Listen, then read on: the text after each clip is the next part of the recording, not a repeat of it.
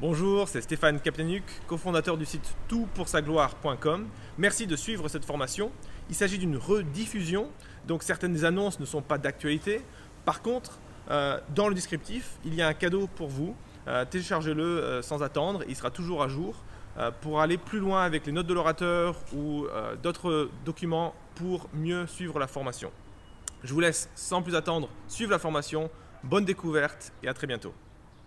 Bonsoir à tout le monde. J'espère que vous m'entendez bien. Bienvenue à ce webinaire, une heure pour comprendre un Corinthien. Euh, je suis très heureux d'être avec vous ce soir. Euh, merci d'avoir pris le temps de, passer ce moment avec nous. Je suis encore plus heureux parce que je suis avec euh, mon ami Guillaume Bourrin. Salut Guillaume. Salut mon cher, toujours un plaisir de te voir. Ouais, ça va être chouette. Donc t'arrêtes d'acheter les mêmes bibliothèques que moi là. Les gens, on dirait que tu as acheté les mêmes bibliothèques, les mêmes livres, tu portes les mêmes lunettes. Soit les gens vont se dire que tu me copies, soit ils vont penser que la prochaine fois je vais me raser la tête pour te ressembler. C'est terrible. Hein. Ce serait peut-être une bonne idée, mais tu, on peut dire que tu es mon modèle euh, sur bien des points, euh, mon cher Guillaume. Ah, je vais te présenter dans un instant. Avant ça, euh, je voulais ben, vous souhaiter la bienvenue, vous dire le webinaire de, ce soir est en fait l'un des, des, nombreux, j'espère, webinaires de, de, la série Une heure pour comprendre. Et notre but ce soir, ça va être de, de prendre une heure ou un petit peu plus pour redécouvrir ou découvrir cette première épître de Paul aux Corinthiens. Guillaume euh, Bourrin, euh, je suis certain que la plupart, euh, sinon la, majorité d'entre vous, le connaissent déjà. Guillaume, tu es pasteur, tu es professeur de, théologie dans, à plusieurs endroits. Pour mhm. l'instant, tu, enseignes en Amérique du Nord, au, Canada, où tu es basé. Tu es directeur des, des, formations de transmettre. Sans plus attendre, mon cher Guillaume, je te propose, avant d'attaquer le texte, parce que le but euh, de, ce soir, c'est de regarder ensemble le texte, vraiment, de, s'y plonger. Mais avant, c'est de regarder euh, quels éléments te semblent, te semblent fondamentaux pour bien aborder, pour bien comprendre cette épître. Qu'est-ce que tu dirais euh, à quelqu'un qui ouvre cette épître pour qu'on puisse l'apprécier, pour qu'on puisse en apprécier la saveur? Alors, si je dois te donner quelques éléments de contexte, et je pense que c'est nécessaire de le faire avant de commencer euh, n'importe quel texte, mais c'est vrai que le but, c'est qu'on aille dans le vif du sujet, mais juste comprenez de quelle ville on parle. Si vous avez une carte euh, à la fin de vos Bibles ou si vous, vous ouvrez simplement Google Maps et que vous regardez Corinthe, vous dézoomez un peu là, vous allez voir Corinthe, sa situation, elle est sur ce qu'on appelle l'isthme de Corinthe. C'est une espèce de bande de terre qui fait euh, entre 6 et 8 km par endroit, qui relie en fait les deux grosses parties de la Grèce vous avez euh, le Péloponnèse euh, qui est au sud, et au nord, vous avez la partie continentale, entre guillemets, de la Grèce. Ça porte un nom que, j'ai oublié. L'idée, c'est de vous dire que Corinthe, c'est un point de passage obligé du, nord vers le sud ou du sud vers le nord. C'est une toute petite bande de terre. Vous êtes un peu obligé de passer par là pour y accéder. L'autre chose, c'est que vous aviez des bateaux qui reliaient la mer Égée. Vous savez, c'est la mer entre la Grèce et la Turquie, et la mer Méditerranée. Euh, bah, en fait, ces bateaux, s'ils voulaient aller de la mer Égée à la mer Méditerranée, il fallait qu'ils contournent le Péloponnèse par le sud. Or, c'est très dangereux. Et les gens à Corinthe avaient euh, construit un système qu'on appelle le diolkos, qu'on peut encore voir aujourd'hui si vous allez à Corinthe sur place. Il reste quelques vestiges. C'est un scandale au passage que c'est pas du tout entretenu. On peut marcher dessus et tout, mais bref, ça c'est une autre histoire. Et en fait, c'était des rondins de bois sur lesquels les bateaux passaient. Qu'est-ce que ça veut dire concrètement? Bah, C'est que la ville, elle était euh, extrêmement importante. Tout le transit économique passait par là, du nord au sud, mais aussi de l'est à l'ouest, puisque les bateaux étaient transités par la terre sur ce système de diolkos. Il y avait des taxes qui étaient perçues. Résultat, la ville était énorme. Les estimations, c'est 700 000 habitants. Il y avait euh, une caste euh, vraiment très riche qui avait émergé dans cette ville.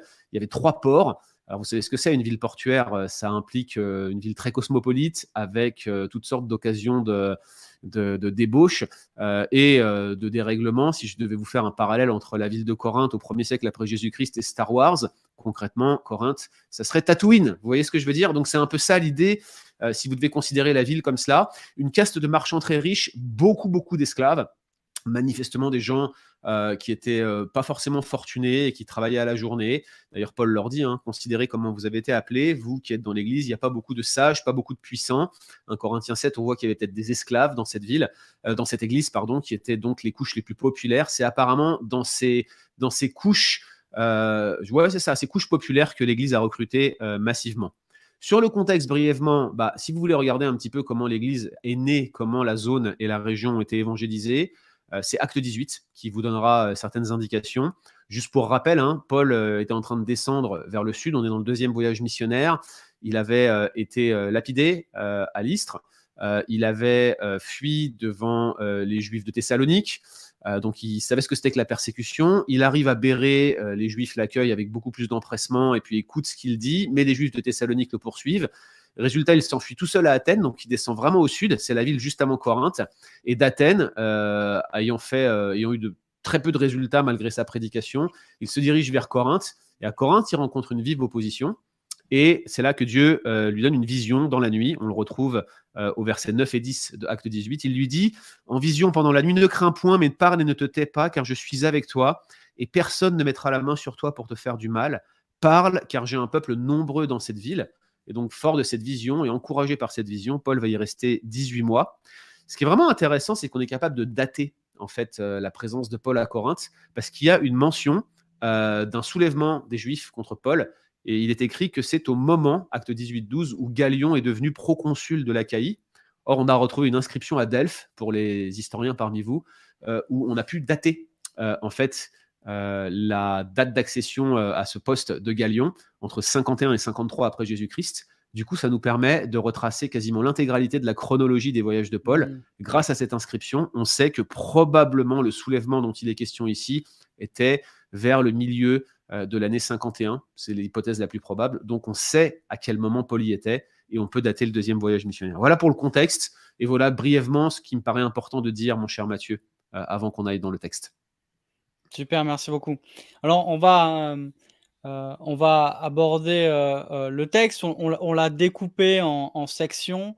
on peut dire qu'il y a deux grandes parties dans l'Épître aux Corinthiens, les, six premiers chapitres, et ensuite jusqu'au chapitre 14. après, on a le chapitre 15 qui est un petit peu à part, qui parle de la, de la résurrection. Et puis les, recommandations à la fin, comme, bah, comme les lettres en général. Et puis la, la, première section qu'on va, qu'on va aborder, c'est celle de, de l'introduction.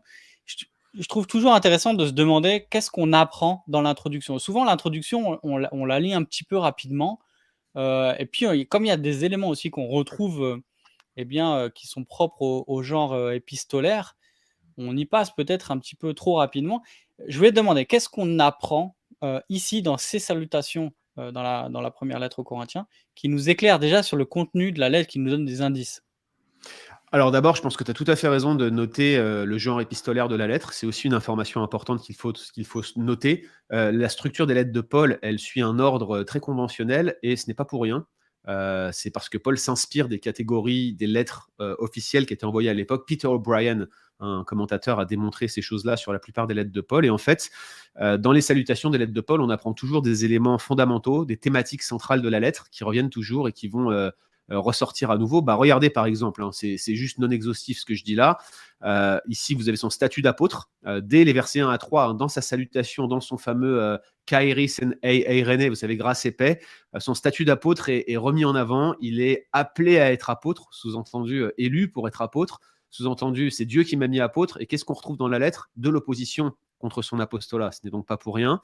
Euh, il dit donc son, son appel à être apôtre vient de Dieu, mais il leur rappelle aussi que leur appel à être saint vient de Dieu. Or, euh, la mmh. sanctification, c'est un gros sujet dans l'Épître aux Corinthiens. vous voyez, dès le début, dès les trois premiers versets, boum, vous avez euh, la contestation en place. Ok, moi je suis appelé à être apôtre, vous vous êtes appelé à être saint. Deux problèmes déjà à Corinthe qui sont évoqués dès les trois premiers versets. Et puis il leur dit, hein, et ça c'est vraiment encourageant, je veux dire, versets 4 à 7, il leur dit qu'ils ont reçu finalement tout ce qui est nécessaire à leur vie chrétienne. La grâce de Dieu qui a établi l'évangile, le témoignage de l'évangile solidement établi parmi vous, leur dit-il. Et puis il leur parle de toutes les bénédictions, de tous les dons qui vont avec cette grâce. Et ce qui est intéressant, c'est que la question et la thématique des dons spirituels est... Euh, vraiment clé pour les Corinthiens. Ils ont posé des questions à Paul. On va parler des, échanges de lettres hein, au fur et à mesure du texte là, mais, euh, mais, mais en réalité, la question des dons spirituels, vous savez qu'elle est très importante dans les aux Corinthiens. Eh bien, bingo, vous l'avez dès l'introduction. Ce qui est vraiment encourageant, je ne sais pas si vous vous êtes déjà rendu compte, si vous luttez avec le péché, on lutte tous d'une manière ou d'une autre avec le péché, mais si vous galérez dans votre vie et des fois vous vous posez la question, est-ce que, est que vraiment je suis chrétien?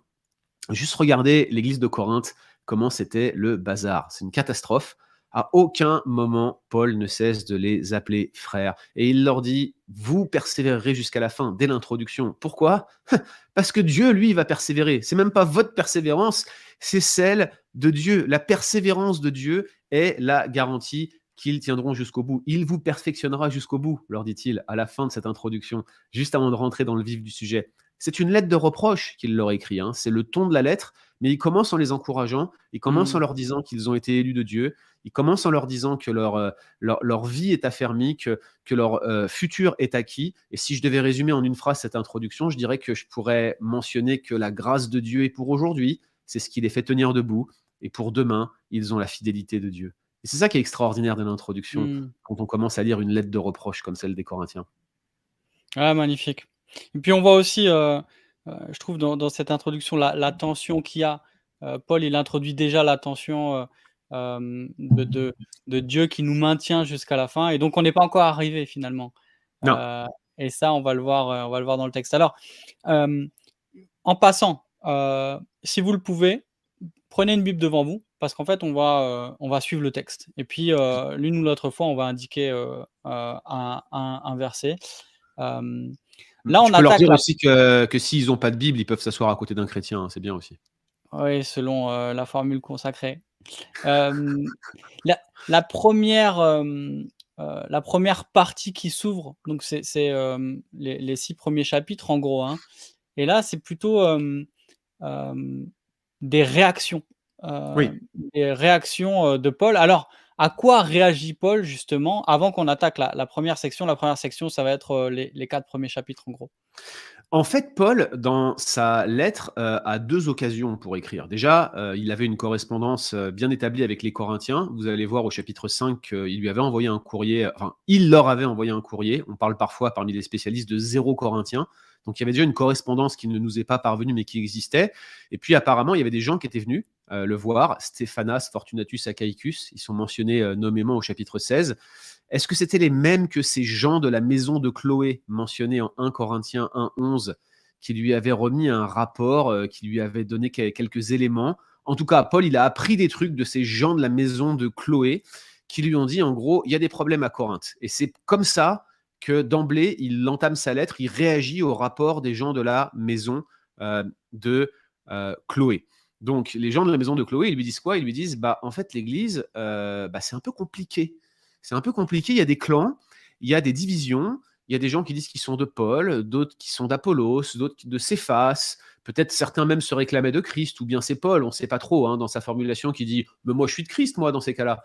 Euh, mais dans tous les cas, il y avait un clivage, il se mettait derrière des maîtres à penser, euh, et euh, apparemment, ce clivage était basé sur des questionnements philosophiques. Alors, l'une des grandes erreurs qu'on peut faire hein, en lisant nos traductions modernes, c'est de penser que Paul rejette l'éloquence quand il mmh. dit Je suis pas venu vous parler par la sagesse du langage. C'est pas l'éloquence dont il est question ici, hein. c'est Sophia Logou, c'est paroles sages, c'est énoncé de sagesse. C'est plutôt l'idée qui rejette une certaine sagesse, une certaine forme de philosophie. Paul n'est absolument pas contre l'éloquence. Apollos avait travaillé avec lui, c'était un homme éloquent, versé dans les Écritures, nous dit le livre des Actes. C'est absolument pas la question ici. En fait, les Corinthiens avaient adopté un système de croyance, un système de sagesse qui les amenait premièrement à faire des, spéculations, à deviser sur la parole de Dieu, et on va se le dire franchement, à raconter vraiment des grosses bêtises. Ils se croyaient sages, ils tombaient dans l'orgueil, ils pensaient qu'ils étaient devenus des maîtres, des, euh, grands spécialistes, et puis ils se rangeaient dans, en école de pensée. C'était la tradition grecque. Hein. Euh, c'est très français d'ailleurs. Hein. Aujourd'hui, on est très influencé par ça. On se range en école de pensée. On aime se mettre dans des carcans, dans des catégories, puis on va débattre par principe, prendre des postures les uns euh, envers les autres. Et apparemment, c'est ce qui se passait à Corinthe. Et en plus, ils se sanctionnaient leurs écoles de pensée en, se mettant derrière la, une espèce d'apôtre, euh, comme si c'était une, figure de proue de leur manière de voir les choses. Et apparemment, dans leur manière de penser, alors qui croyait quoi, c'est difficile à démêler. On est dépendant du, de la lettre de Paul pour déterminer le contexte, mais il semble qu'il y avait un mépris du corps. Euh, certains semblaient être tout à fait à l'aise avec des expressions du type écoutez, les aliments sont pour le corps, euh, le corps est pour les aliments, je fais ce que je veux avec mon corps, c'est pas important. Le plus important, c'est l'esprit. Est-ce que c'était une influence platonicienne? Possible, on n'en sait rien.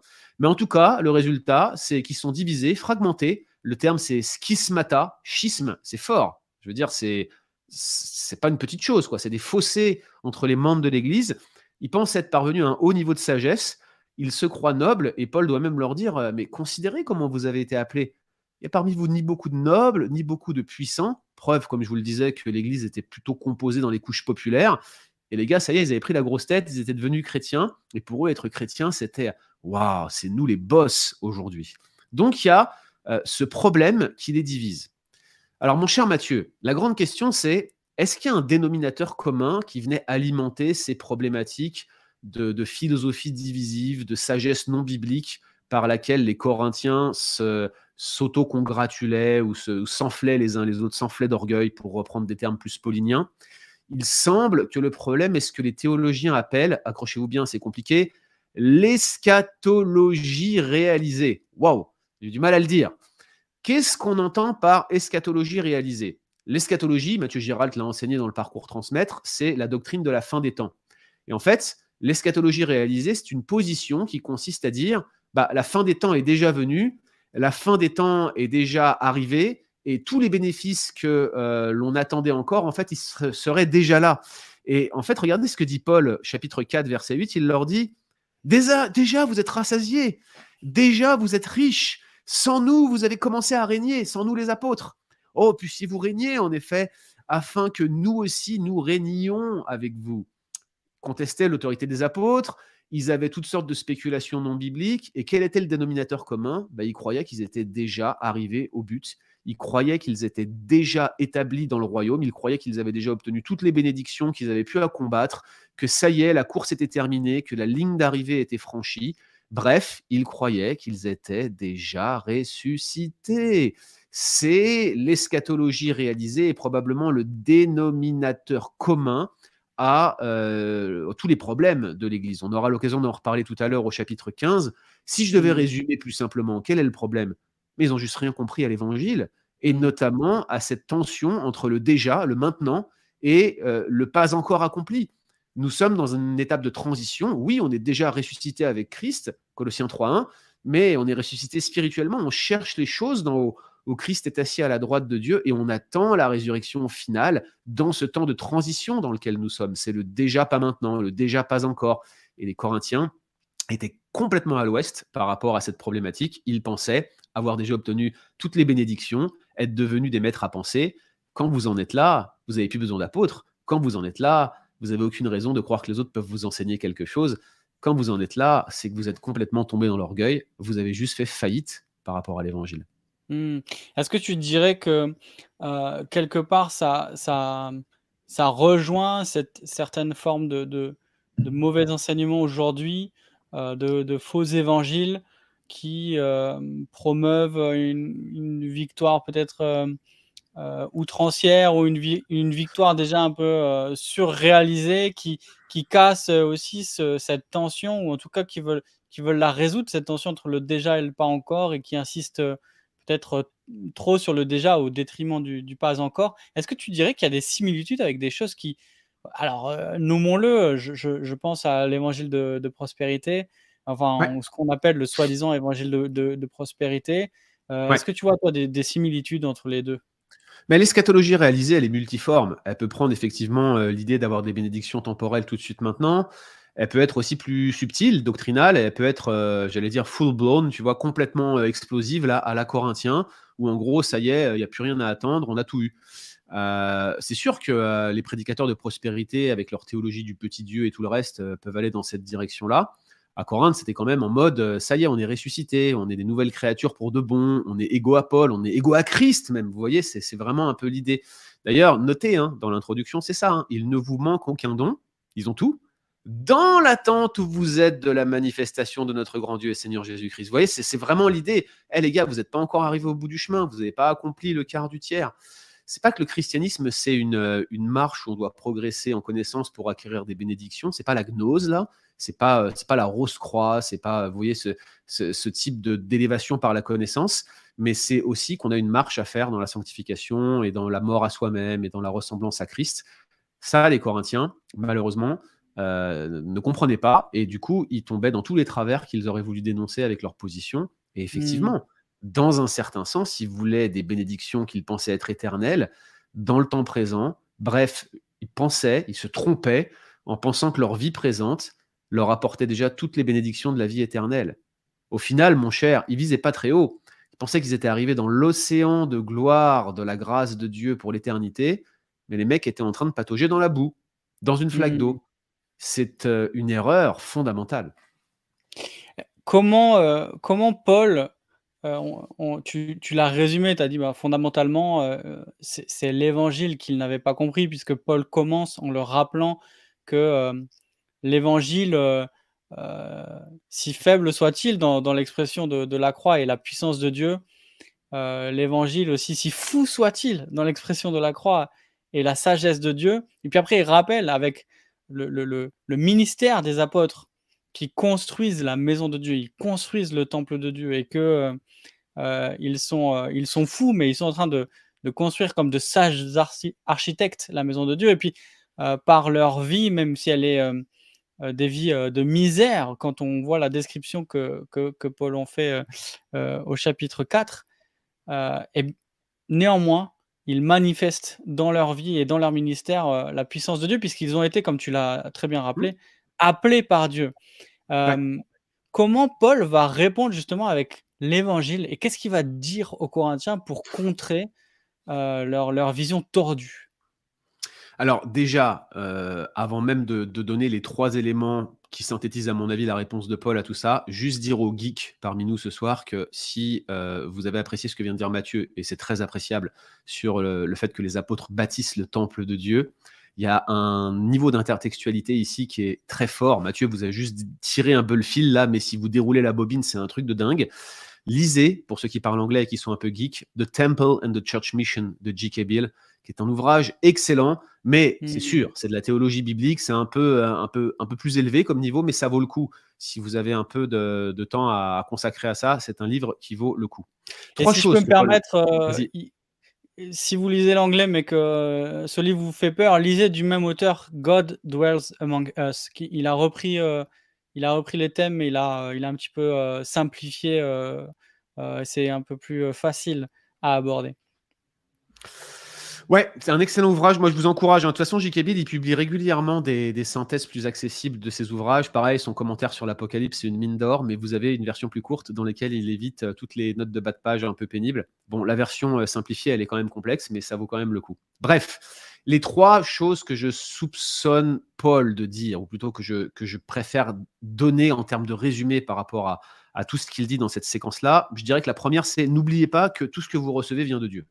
En gros, euh, tout ce que vous connaissez, toute la sagesse que vous pouvez avoir de l'évangile, c'est de la révélation spéciale. C'est Dieu qui vous le donne. C'est pas vous qui faites des découvertes ou qui inventez des nouvelles choses. C'est pas, euh, comme disent les académiciens euh, dans le monde anglo-saxon, a fresh insight. Tu vois, une, idée nouvelle que tu vas apporter. Mmh. Comme les, Athéniens, hein, ils ne passaient leur temps qu'à se dire des nouvelles. Ils aimaient les nouvelles théories, ils aimaient les nouvelles hypothèses. Si vous gravitez dans le monde académique, je vous garantis que vous allez être rasé. Il y a tout le temps des nouvelles hypothèses si vous réfléchissez un peu sur le plan historique, elles sont jamais vraiment nouvelles. Paul, il vous dit, ben, tout ce que vous recevez sur Dieu, ça vient de Dieu. Personne ne peut connaître Dieu si ce n'est Dieu lui-même. C'est l'Esprit de hmm. Dieu qui sonde les profondeurs de Dieu. C'est la doctrine de l'incompréhensibilité divine. Ça ne veut pas dire qu'on ne peut pas connaître Dieu, mais pour que Dieu puisse se révéler à quelqu'un, il faut qu'il y ait cette forme de connaissance analogique, il faut qu'il s'abaisse jusqu'à nous, il faut qu'il condescende vers nous, il faut qu'il se révèle lui-même, parce qu'il est tellement grand on ne peut pas en saisir les contours, on ne peut pas l'appréhender, il est incompréhensible ou dans ce sens-là qu'on ne peut pas l'appréhender, et donc il faut une révélation spéciale. Paul leur dit, vous pensez que c'est une folie, vous pensez que l'évangile c'est fou, c'est trop simple, vous pensez que, que, que, que c'est n'importe quoi, mais les amis, cette folie est infiniment plus sage que la sagesse même dans laquelle vous vous confiez. La folie de Dieu est plus sage que celle des hommes, leur dit-il. Vous savez, Augustin, le penseur du IVe siècle était un manichéen. Euh, il était euh, absolument effaré par la simplicité de l'évangile et pensait que c'était pour les faibles. Et lorsqu'il est devenu chrétien, il a dit Je pensais que l'évangile était une caverne euh, dans laquelle il fallait se baisser pour entrer et je répugnais à y entrer. Mais je me suis mmh abaissé en rampant et je suis rentré dans cette caverne. Et qu'ai-je découvert? J'ai vu que je ne pouvais en apercevoir la voûte tant elle était élevée. Voilà ce qu'est mmh l'évangile, accessible aux enfants, insondable pour les plus savants d'entre nous, n'est-ce pas? C'est ce que Paul leur dit. N'oubliez pas que tout ce que vous recevez vient de Dieu par une révélation spéciale. Deuxième chose, n'oubliez pas que la grâce de Dieu conduit à la paix et à l'unité de l'Église. Oui, ça tombe sous le sens, mais ça va pas de soi. Vous savez très bien combien nos églises sont parfois émaillées par les conflits, combien nous sommes prompts à pas tenir euh, parole, engagement, respect mutuel pour la vie humaine, la sainteté de nos frères et nos sœurs et la sanctification du corps de Christ. Et il leur dit, tout cela, Paul, c'est plus important que votre quête de la sagesse. En fait, on n'en a rien à faire que vous soyez sage. Le plus important, c'est que l'Église démontre la sanctification divine, la sainteté de Dieu au travers de son unité et de sa paix. Surtout cette sagesse du monde que vous aimez tant là, oubliez-la. Laissez tomber. Si c'est fait pour vous diviser, c'est que c'est mauvais. C'est qu'il y a quelque chose qui ne va pas. Alors bien sûr, il ne faut pas pousser la logique jusqu'au bout parce que on finirait par croire que toute forme de connaissance divise. Non, quand Paul dit la connaissance enfle, mais l'amour édifie, c'est pas toute connaissance qui enfle. C'est pas la connaissance de Dieu qui enfle. C'est pas la théologie biblique qui enfle. C'est la connaissance qui divise et qui les amène à se euh, ranger en factions et à considérer l'autre comme un moins que rien. C'est pas ce que, que Paul veut dire. Il veut leur dire tout simplement visez la paix. Si votre doctrine est juste, c'est ce qu'elle apportera. Et hmm. puis troisièmement, il leur dit n'oubliez pas que la grâce de Dieu, bah, finalement, elle devrait vous conduire à l'humilité. Elle ne devrait pas vous conduire à vous la raconter en mode nous, on est les meilleurs, on fait partie de la meilleure équipe, on a été choisi par le roi des rois, du coup, nous aussi, on est des rois des rois. Non, Paul leur dit regardez les autres comme supérieurs à vous-même. Vous êtes des moins que rien. Comme Paul euh, euh, dit aux Corinthiens, considérez que parmi vous, il n'y a ni des nobles, ni beaucoup de puissants, vous êtes rien, quoi. Vous êtes, vous êtes pauvres, vous êtes malheureux. C'est exactement ce que dit Moïse euh, au travers, enfin, c'est plutôt ce que dit Dieu au travers de Moïse au peuple d'Israël. Il leur dit Vous êtes le moindre de tous les peuples. Tu sais, ça fait plaisir quand Dieu te choisit et te dit, en fait, je t'ai choisi parce que tu es pire que les autres.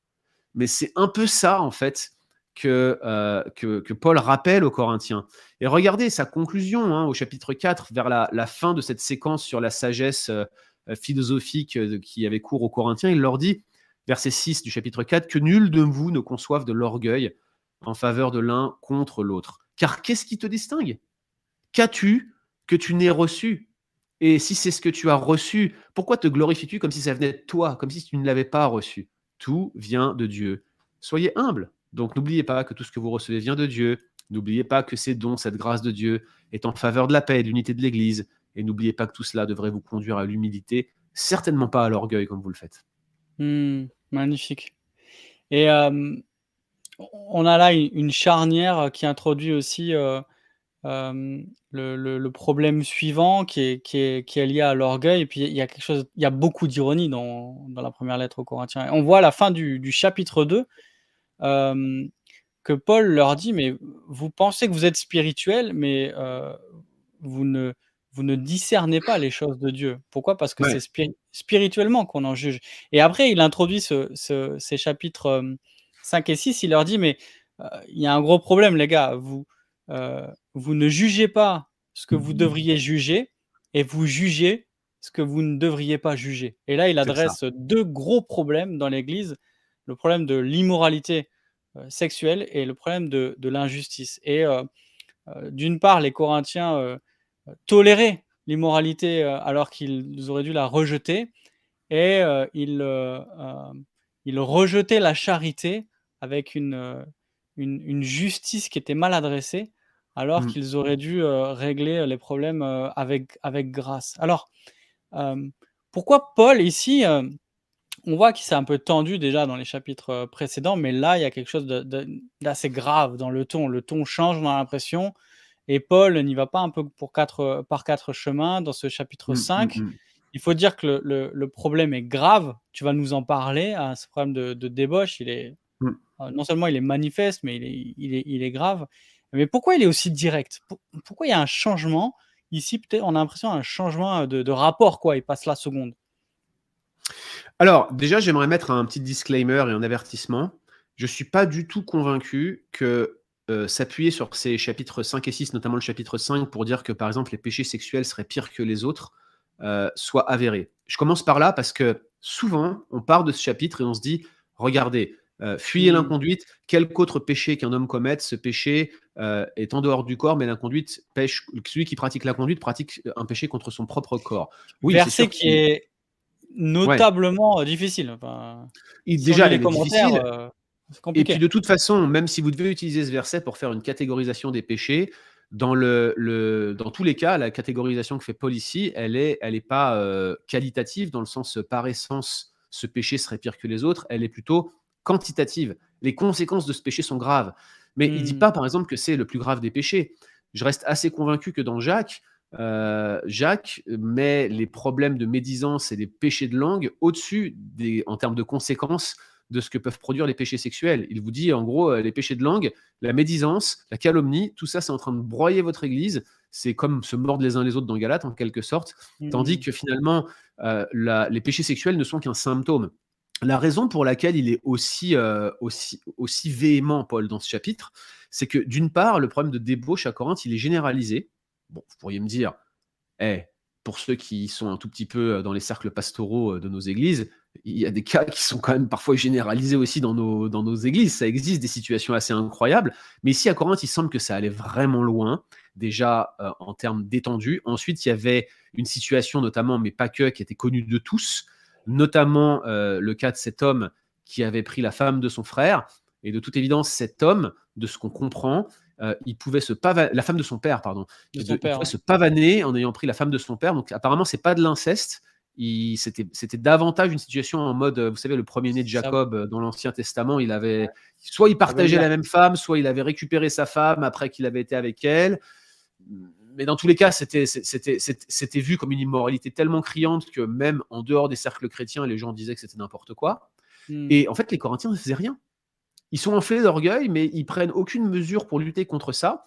Le plus probable, quand on regarde avec 2 Corinthiens, si c'est le même homme que celui qui est pardonné en 2 Corinthiens 2, probablement c'était quelqu'un qui avait de l'argent, qui avait une influence forte dans l'Église, et c'est la raison pour laquelle il euh, n'avait pas pris des mesures. Et Paul leur dit, écoutez, moi je ne suis pas de votre Église, moi je ne suis pas là, mais mon esprit étant assemblé avec le vôtre, moi j'ai déjà tranché. Ce gars-là, il est livré à Satan pour la destruction de la chair, afin que l'esprit soit sauvé au jour du Seigneur Jésus.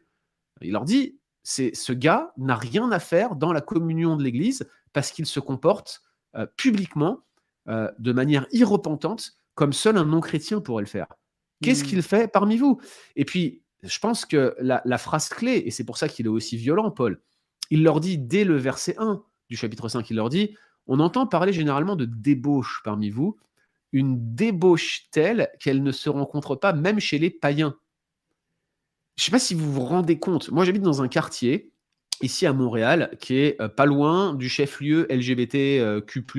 Donc, on en voit des choses euh, euh, pas très catholiques, j'allais dire, qui pour des vous des, des, croyants peuvent parfois paraître déroutantes, à minima choquantes. On va se le dire franchement. À mon avis, c'était très similaire à ce qu'ils voyaient à Corinthe, mais ce que Paul leur dit, c'est non, mais en fait, chez vous, c'est pire que là-bas. En mmh. fait, chez vous, il suffit de venir chez vous pour voir ce qu'il y a de pire à Corinthe. Même les païens qui vont dans les temples à idoles, qui vont au temple d'Aphrodite, qui, consultent des prostituées sacrées, il n'y a pas des situations comme chez vous. C'est une catastrophe. Vous êtes pire que tout ce qu'on peut trouver de pire. Et donc, il prend un langage vraiment euh, alarmant en leur disant, mais est-ce que vous vous rendez compte que vous vivez complètement à rebours de votre appel? La débauche qu'il y a chez vous, c'est pas juste un problème où vous êtes en train de lutter contre, vous l'avez accepté, elle vous a avalé et elle a pris chez vous une tournure pire que ce que c'était en dehors de l'Église. C'est une catastrophe, leur dit Paul. Hmm. Là, on, est euh, devant l'un des deux gros passages euh, du Nouveau Testament euh, concernant la discipline d'Église. Et on pourrait dire presque que 1 Corinthiens 5 commence là où Matthieu 18 s'arrête, ou en tout cas, on est, on, est à la fin du processus. Mais quelle leçon on peut retirer, là, tu dirais, dans, dans, ce chapitre 5 en particulier, quelle leçon on peut retirer pour notre, notre discipline d'Église? Bah, c'est sûr que euh, c'était choquant hein, de voir que les Corinthiens se faisaient des procès pour régler leurs affaires parce qu'ils étaient incapables de régler leurs affaires entre eux. Il n'y avait personne qui avait pris autorité suffisamment pour, euh, pour trancher les situations. Ce qui prouve que, quand même, dans l'Église, on, on, a besoin de leaders pour changer les situations. Mais ce qui était choquant, c'est qu'il disait rien sur une situation comme ça qui euh, aurait mérité une, une action. Et quand la mm. discipline d'Église prend une forme aussi radicale que, que celle de Paul, que celle dont Paul se propose d'user dans ses chapitres, bah, c'est tout simplement parce qu'elle n'a pas été exercée progressivement avant. Je crois personnellement que beaucoup d'entre nous auraient pu se retrouver dans une situation d'excommunication, parce que c'est ça à livrer à Satan, hein, c'est renvoyer dans le monde, hein, c'est là où Satan a son, on est le chef, euh, on est le, le, maître temporaire ou par délégation, si je puis me permettre, c'est le renvoyer dans le monde, c'est de dire euh, euh, nous ne pouvons pas te considérer comme un chrétien, c'est considérez-le comme un païen dans Matthieu 18. Mmh. quand ça prend cette forme-là, aussi spontanément, bah, c'est qu'auparavant on n'a pas été le voir seul à seul, on ne l'a pas confronté. Mathieu, moi je te connais un peu, tu me connais un peu, tu sais très bien que si dans notre vie mutuelle, un, on ne s'était pas confrontés tous les deux, deux, il n'y aurait pas eu des frères et des sœurs qui sont venus nous dire sur des parfois des sujets mineurs pour nous dire là ça va pas mon frère, est-ce qu'on ne devrait pas mmh. faire comme ça? Probablement on aurait pu glisser et on pourrait très bien se retrouver dans la situation similaire ou autre hein, euh, qui aurait valu une exclusion de ce type-là. C'est pour ça que la discipline est progressive. La discipline d'église, ça n'a pas euh, forcément la forme euh, de quelque chose d'aussi grossier, radical, public. Une discipline comme celle-là, c'est quand c'est irrepentant, quand c'est public.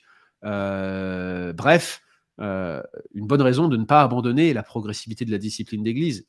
Or, je crois, Mathieu, que l'église évangélique moderne, en Occident en particulier et en France, néglige complètement la discipline d'église on arrive à des situations dramatiques où ça explose parce qu'elle n'a pas respecté la progressivité, mais ça devrait être l'exception si on pratiquait la mmh. discipline telle que la Bible nous le dit.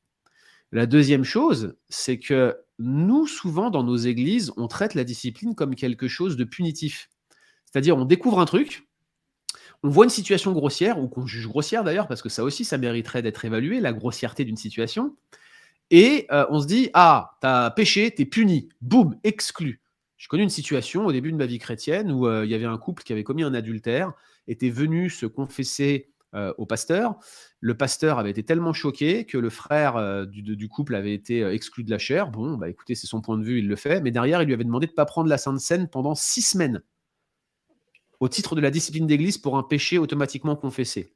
Ça n'a rien à voir avec ce que Paul fait dans 1 Corinthiens 5. Qu'est-ce qu'il fait Paul dans 1 Corinthiens 5 Il prend une attitude rédemptive. Il dit excluez-le de la communion. Ne saluez pas ceux qui, tout en se disant frères, vivent comme s'ils n'étaient pas frères. Le but, c'est quoi? Mm. Provoquer leur honte, afin que l'esprit soit sauvé au jour du Seigneur Jésus. Susciter la repentance pour qu'ils reviennent. Accueillez-les, pardonnez-les, restaurez-les, accompagnez-les. Le but de la discipline d'église, c'est rédemptif. Pas d'aller taper sur la tête des gens, pas d'aller les exposer partout, pas de faire des scandales supplémentaires alors qu'il y a déjà des scandales. Le but est rédemptif. Sauver les personnes, c'est l'objectif de la discipline d'église. C'est même l'objectif de la Bible tout entière, au cas où vous en doutiez. Hmm, excellent.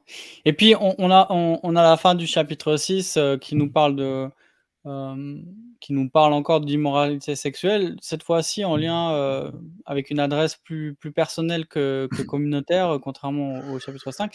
on a l'impression que finalement, dans, dans l'église de Corinthe, il y avait deux problèmes liés à la sexualité. D'une part, un très grand laxisme, où, certains s'arrogeaient le, le, droit d'aller voir des, des prostituées. Euh, et à cet endroit, Paul répond, mais euh, considérez euh, votre corps comme étant racheté. Et puis là, il fait déjà une mention de la résurrection qu'il va développer au chapitre 15, et il nous rappelle que notre espérance eschatologique doit gouverner notre éthique. Je rappelle à ce propos que, l'eschatologie, elle est d'abord éthique hein, dans le Nouveau Testament, moins chronologique. Et on a aussi, avec ce problème de laxisme, un problème d'ascétisme. Et on, a l'impression que la mauvaise théologie du corps des, Corinthiens les menait à ces deux extrêmes. Et puis on a ce chapitre 7 qui est probablement, tu me diras ce que tu en penses, lié à ce problème d'ascétisme et à, cet enseignement que Paul d'ailleurs dénonce aussi dans la première lettre à, Timothée au chapitre 4 qu'il qualifie même de doctrine de, de démons. Euh, mmh. quand il fait référence à l'abstinence du mariage. Alors derrière, il faut entendre, à mon avis, l'abstinence de la relation sexuelle. Et, là, il, entend dire que certains enseignent qu'il est bon de ne pas toucher de femmes, qu'il il ne faut pas se marier. Puis les, Corinthiens demandent est-ce qu'il faut se, Est-ce qu'il faut se, marier finalement? Alors, comment Paul y répond à cela? Et quel, rapidement, quels sont les guides ou quels repères plutôt on peut poser pour les relations hommes-femmes aujourd'hui dans, dans l'Église alors, tu parles d'ascétisme, c'est vrai, c'est la catégorie générale. Si tu veux le terme particulier qui s'applique à l'abstinence de relations sexuelles, généralement pour motifs religieux, on appelle ça l'ancratisme. Il y avait même un mouvement qui était les ancratites euh, durant la période post-apostolique où les gens disaient en gros fallait pas avoir de relations sexuelles car le, le sexe euh, c'est euh, du diable. Vous voyez, donc mmh. probablement il y avait un truc de ce style-là qui était aussi la conséquence de leur eschatologie réalisée. En fait, pensant qu'ils étaient déjà arrivés euh, à la fin des temps, il y en avait certains qui se disaient c'est la fête, euh, on a des corps glorieux, euh, profitons de toutes les bénédictions en Jésus, c'est parti, on va faire fonctionner la machine corporelle, si vous voyez ce que je veux dire. Et d'autres qui se disaient bah non, il n'y a ni homme ni femme, bah c'est bon, c'est fini le sexe, vous voyez. Et beaucoup se posaient la question, mais comment on doit gérer ce genre de situation-là? Au chapitre 7, on commence cette nouvelle section. Vous savez qu'il a répondu au rapport des gens de la maison de Chloé euh, qu'on voit mentionné en 1 Corinthiens 1.11. Mais à partir du chapitre 7, on a cette expression qui va revenir au début de chapitre 7, verset 1, chapitre 8, verset 1, peut-être éventuellement 11, verset 2, et puis on voit qu'il y avait aussi une question sur les dons spirituels. Bref, les Corinthiens avaient envoyé une lettre, l'expression en grec c'est péridé, en ce qui concerne, en ce qui concerne ce que vous m'avez écrit probablement. Cette relation épistolaire avec les Corinthiens ressort ici, et Paul répond à leurs questions. Chapitre 7, c'était quoi les questions? Bah, je vais vous dire franchement, Paul, moi, je me l'imagine chauve. Je pense que c'est une bonne représentation. Pourquoi? Parce que, franchement, quand vous traitez avec une église de Corinthe où on vous dit qu'il y a une débauche généralisée et que vous recevez une question des Corinthiens où les gars vous demandent euh, est-ce qu'on doit se marier? Bah Pour moi, je m'arracherais tous les cheveux. Je me dirais, mais ils n'ont rien compris. Il y a une débauche partout, puis ils questionnent si en plus il faut se marier. Faut-il se marier demandaient les Corinthiens. Et puis demandaient aussi que faire de mon conjoint non croyant maintenant que je suis converti? Est-ce que je dois m'en débarrasser pour vivre pleinement ma vie chrétienne? Et là, Paul, pour leur répondre, il va faire quelque chose qui fait un peu partout dans l'épître aux Corinthiens. Il va faire ce que j'appelle abaisser le niveau de la mer. Qu'est-ce que ça veut dire concrètement? Bah, Le problème des Corinthiens, c'est un iceberg.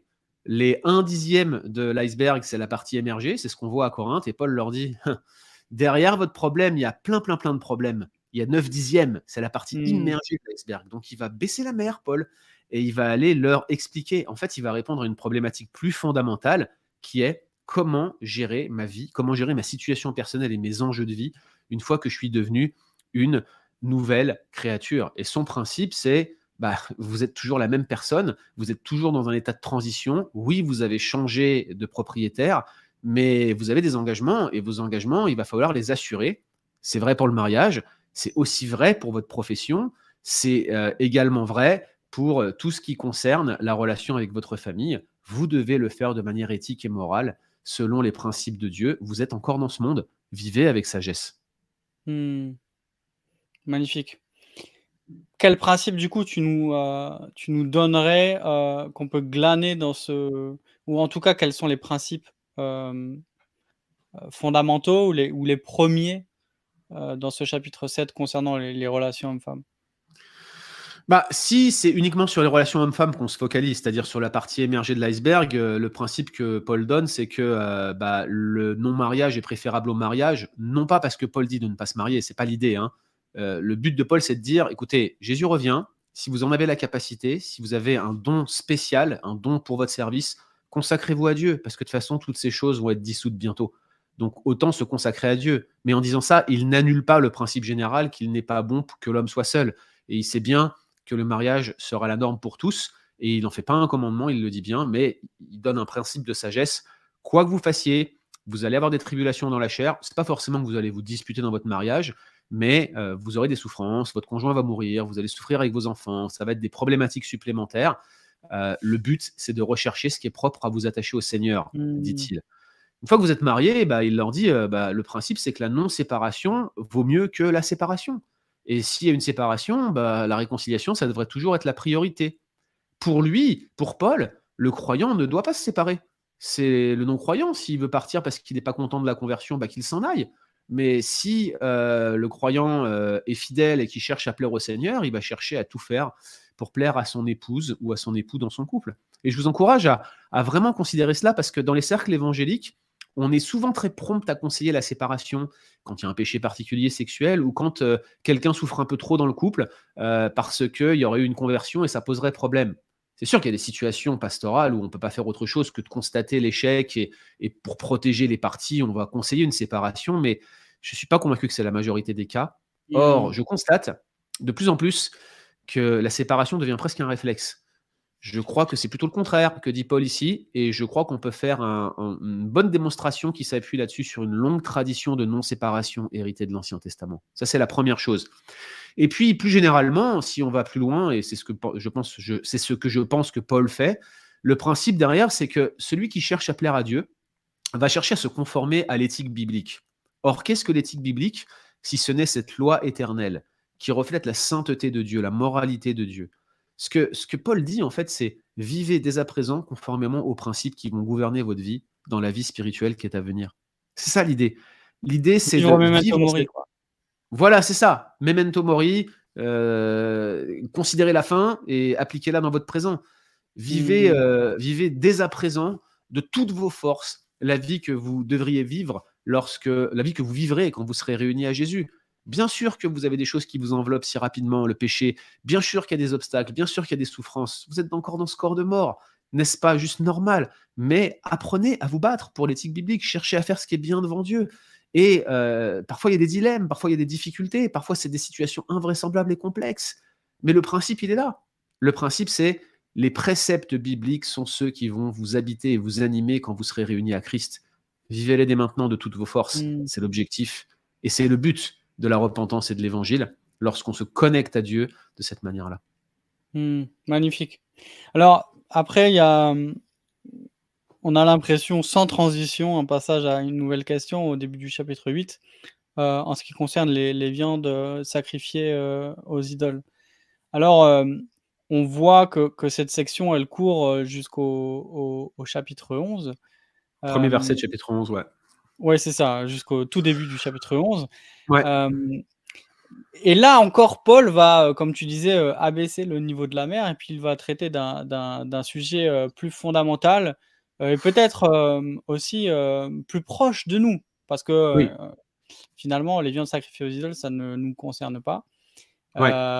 il va parler de la liberté chrétienne. Alors, tu avais fait un webinaire et puis on, le mettra dans les ressources. On vous enverra aussi les, les, ressources euh, en lien avec euh, l'une ou l'autre euh, question.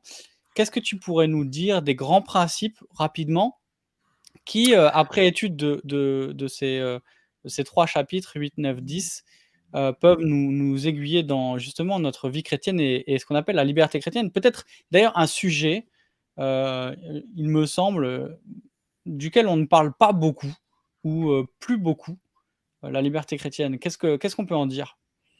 Alors, je pense que tu fais bien, hein, pour pas qu'on s'écarte trop euh, du survol de l'épître, de rappeler ce webinaire, parce qu'en fait, lors de ce webinaire sur la liberté chrétienne, on a fait ce qu'on fait aujourd'hui avec Mathieu, sauf qu'on euh, s'est focalisé vraiment sur les chapitres 8 euh, à 11, verset 1. Deux remarques. Premièrement, de vous rappeler que la division en versets, elle n'est pas toujours très précise. Vous voyez que 11.1 dépend de la péricope d'avant et non pas de la question du voile. Donc ça, c'est juste pour vous le rappeler. Hein. Attention au découpage en versets. Deuxième chose, euh, par rapport au contexte, premièrement, pourquoi il y avait ces questions? Bah, En fait, la ville de Corinthe était remplie d'idoles. Je vous le disais, c'était une ville cosmopolite et probablement il y avait des sacrifices d'idoles un peu partout dans la ville tous les jours. Il devait y avoir, pour ceux qui ont été en Inde, ça devait être très proche de ça. À tous les coins de rue, des, idoles qui sont érigées, puis des gens qui font des sacrifices, il y a de la viande qui traîne. Les gens se servaient, mangeaient gratuitement. Et donc la question, c'est est-ce qu'en tant que chrétien, on peut manger de ça? Ça révèle probablement ici que ceux qui écrivent à Paul, c'est pas toute l'église de Corinthe, mais c'est un groupe parmi l'église de Corinthe qui critiquent les autres au passage en disant Regarde, nous on mm. obéit à toi, mais toi t'obéis, mais les autres là-bas ils obéissent pas. Et regarde, ils sont pas chrétiens eux. Et Paul leur dit mm. Non, mais attendez, vous devez respecter les faibles, les forts. Il est sûrement un peu ironique là-dedans dans sa réponse, mais il y a vraiment l'idée ici que le clivage des Corinthiens se reflète même dans la lettre qu'ils ont écrite à Paul. On le discerne dès le chapitre 8 en fait. Ce qu'on avait dit lors du webinaire, je vais juste le rappeler brièvement, on avait donné cinq principes qu'on avait synthétisés sous la forme de cinq questions qui reflète en fait la structure des, cinq passages qui divisent les chapitres 8 à 11.1. Je vous renverrai vers le webinaire. La première question qu'on se posait, c'était l'usage de ma liberté risque-t-il de constituer une occasion de chute pour ma sœur ou mon frère plus faible? Le principe, c'est que la vie et le confort spirituel de mes frères et sœurs a préséance sur ma liberté chrétienne. Le deuxième, c'est est-ce que l'usage de ma liberté pourrait devenir un obstacle pour que les non-croyants puissent rejoindre l'appel ou recevoir l'évangile? Le, principe, c'est que la grande mission, la proclamation de l'évangile sont, sont, supérieures en termes d'intérêt sur ma propre liberté. Le troisième, c'est que l'usage de ma liberté euh, euh, prend-elle la première place dans ma vie au point d'y détrôner l'évangile? Autrement dit, l'évangile dans son ensemble et son impact ont-ils préséance sur ma liberté chrétienne? Puis quatrièmement, l'usage de ma liberté s'oppose-t-il à ma sanctification? Est-ce que j'utilise ma liberté d'une manière qui va euh, atténuer ma sanctification, qui va faire obstacle à ma sanctification? Le principe, c'est que euh, ma sanctification a priorité sur ma propre liberté. Puis enfin, cinquièmement, l'usage de ma liberté risque-t-il de me conduire à l'idolâtrie ou à l'asservissement? Et là, le principe, c'est euh, si ma liberté me conduit à l'idolâtrie ou à l'asservissement, ce n'est plus de la liberté. Donc la réponse de Paul, elle n'est pas simple. Elle est de leur dire, en gros, regardez vos motivations. Pourquoi vous mangez de la viande? Si c'est de la viande que vous achetez au marché, vous inquiétez pas. Mais si vous y allez et que vous êtes une occasion de chute pour les autres ou que ça vous empêche de partager l'évangile ou même que vous vous retrouvez à aller dans un endroit où on sait tous qu'il n'y a pas d'idole, vous êtes en communion avec des démons, franchement, abstenez-vous. Arrêtez de, jouer ce jeu-là. Je ne veux pas, dit Paul, que vous soyez en communion avec des démons. Je crois que euh, ça vaut le coup de retourner voir ce webinaire, surtout à l'heure où on a beaucoup invoqué ces derniers mois euh, la question des libertés individuelles. Très important de se souvenir qu'il y a des choses qui sont plus importantes que notre liberté, notamment les choses que dit Paul dans ses chapitres. Mmh. Ah, magnifique. Et puis on, voit encore un dans quand tu as fait ce survol, euh, l'importance la prééminence de, l'évangile et que notre liberté doit être cadrée par l'évangile et qu'est-ce que les, implications finalement de, de l'évangile et, dire euh, finalement en fait euh, on le voit dans ces petites choses euh, notre manière de vivre et les choix qu'on fait, notre manière de, nous, de se comporter par rapport à nos frères et sœurs disent quelque chose de ce que nous croyons à propos de Dieu et à propos de l'Évangile. Donc, euh, euh, merci pour, pour ce rappel. effectivement, on, passe rapidement parce qu'on a cette ressource qui est, qui est dédiée. On va aussi rapidement passer sur la section suivante, qui est une section qui est chaude. Hein. là, on entre dans les chapitres un peu chauds de, de 1 Corinthien. Mais souvenez-vous que c'est toujours moi qui ai raison. Voilà, c'est pour ça qu'il n'y a pas besoin que tu vas juste donner tes conclusions, on sera tous d'accord. C'est ça, exactement. mais pour ceux qui, qui seraient intéressés par la, question du voile en particulier, tu as fait un, tu as fait un, épisode de Que dit la Bible sur la question. à chaque fois qu'on vous parle de lien, ce sera mis, si vous nous écoutez en podcast, ce sera mis sous le, podcast en, en, référence. Et si vous êtes avec nous ce soir, ce sera envoyé par, par email. Mais pourquoi ici, euh, euh, Paul introduit la, question du voile, à ton avis et, très très rapidement, encore une fois, qu'est-ce qu'on peut retirer de, cet enseignement? Euh, pourquoi il parle du voile? C'est ça la grande question en fait, Mathieu. Regardez comment commence le verset 2. Il n'y a pas de difficulté de traduction, mais on ne comprend pas ce que ça fait là. Il leur dit, je vous loue de ce que vous vous souvenez de moi à tous égards. Toutefois, je veux que vous sachiez que. Mmh. pourquoi il leur dit ça? On en est réduit à des conjectures, des hypothèses. Probablement, il y a une question. Probablement, ma reconstruction personnelle, c'est que la question qui était posée venait d'un groupe qui était sympathique à Paul et qui dénonce encore une fois, comme pour la question précédente sur les viandes, un groupe de gens qui ne l'étaient pas. C'est pourquoi il leur dit, c'est bien les gars, vous vous souvenez de ce que je vous ai dit, mais est-ce que vous vous souvenez de pourquoi je vous l'ai dit? Là encore, il est dans la même logique, il abaisse le niveau de la mer, il leur dit, euh, c'est super, vous mettez le voile, mais est-ce que vous avez compris ce que le voile est censé euh, symboliser ou plutôt manifester. Euh, donc, typiquement, le voile n'est pas tant le sujet que la question de l'ordre créationnel que Paul rappelle dans euh, les versets 2 à 16 de 1 Corinthiens 11. Alors, pareil, on va vous donner le lien vers ce podcast. Je fais un petit disclaimer là. je suis absolument convaincu moi-même que les femmes, dans les temps de prière, devraient porter une marque sur la tête, un voile ou un chapeau ou quoi que ce soit que vous pensiez. Je ne suis pas du tout convaincu par l'argument contextuel, mais j'ai envie de dire, en fait, on s'en fiche de ce que je pense ou pas parce que c'est pas le cœur du passage. Euh, l'important, c'est de savoir ce que ce passage dit. Et je vous rappellerai aussi qu'en ayant dit cela, parce que je ne veux pas vous prendre par surprise, ma propre femme, qui est la femme la plus belle du monde, qui s'appelle Elodie, elle ne porte pas le voile, non pas parce qu'elle n'est pas convaincue, c'est juste qu'elle n'a pas eu le temps de se poser sur la question. Et je ne vous cache pas qu'on dort très bien tous les soirs avec ça, euh, que ça ne me pose aucun problème euh, de conscience. Il n'y a aucun souci, soyez en paix avec ça. Ce n'est pas un sujet clivant ou divisif, mais au moins vous avez mon point de vue, vous pourrez aller écouter pourquoi je pense cela. Alors, juste, ce qu'on peut dire là-dessus, c'est que déjà, c'est un principe général. C'est pas juste un truc pour l'Église, c'est-à-dire pour les rassemblements de l'Église. Il y a un switch au verset 17 entre 1 Corinthiens 11, 2, 16, et à partir de 1 Corinthiens 17, on change de contexte. 1 Corinthiens 11, 2, 16, c'est euh, prier, prophétiser en tout contexte.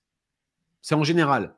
Par contre, à partir du verset 17, Paul leur dit ce que je ne là où je ne vous loue pas, donc il fait référence à pourquoi il est loup au, verset 2, verset 17, voilà pourquoi je ne vous loue pas, c'est que lorsque vous vous assemblez ensemble, sunerkomai en grec, vous vous assemblez non pour devenir meilleur, mais pour devenir pire. Or, ce verbe-là, se rassembler ensemble, sunarkomai, c'est le verbe thème de tout le reste de la section jusqu'à la fin du chapitre 14. C'est vraiment le contexte du rassemblement public dominical avec euh, des, des, portes ouvertes, entre guillemets, où les non-croyants peuvent rentrer. C'est un service public. C'est différent du contexte qu'on a euh, au chapitre 11 où c'est un principe général. Le principe, c'est qu'il y a un ordre créationnel, que l'homme et la femme sont euh, tous les deux euh, en quelque sorte créés à l'image de Dieu, qu'ils ont la même valeur ontologique, qu'ils ont la même, euh, ils ont la même euh, Dieu, Dieu leur porte le même amour et le même intérêt, ils ont la même valeur aux yeux de Dieu, mais ils ont des rôles différents. Et la marque que la femme est censée porter est une manifestation de l'autorité dont elle dépend, à savoir celle de l'homme que Dieu a établi comme en lui donnant la responsabilité de direction dès la création en quelque sorte. Et d'ailleurs, ce qui est très intéressant, c'est que les références à euh, Genèse 1.3 sont légion dans euh, ce chapitre 11 de la première épître aux Corinthiens. Bien évidemment, on peut euh, ici discuter des heures de ce que signifie le à cause des anges, mais là encore, il y a un principe derrière, c'est que cet ordre créationnel doit être manifesté non seulement au sein de la famille, mais également aux yeux de tous, y compris des dominations célestes, comme celle des anges, qui regardent l'Église en quelque sorte d'en haut, vous voyez Donc le principe, il est là. L'ordre créationnel doit être manifesté dans l'Église, par l'Église, dans la famille chrétienne, dans la structure même, dans l'essence même de, euh, ce qu'est euh, euh, le peuple de l'Alliance. Ça doit se voir, ça doit être vu. C'est le principe que le voile véhicule, et c'est ça que veut leur rappeler Paul. Voilà ce que je veux que vous vous souveniez, leur dit-il. Ah, magnifique. Et puis on voit ce parallèle entre l'harmonie dans, dans cette dans ce, au, sein du couple et dans, et dans, le, dans, les, dans les relations, et puis euh, l'harmonie aussi euh, qui doit régner dans les rassemblements. Et euh, il y a cette question d'ordre qui est repris dans les, dans les chapitres suivants, avec plusieurs questions qui sont adressées les unes à, la suite des autres.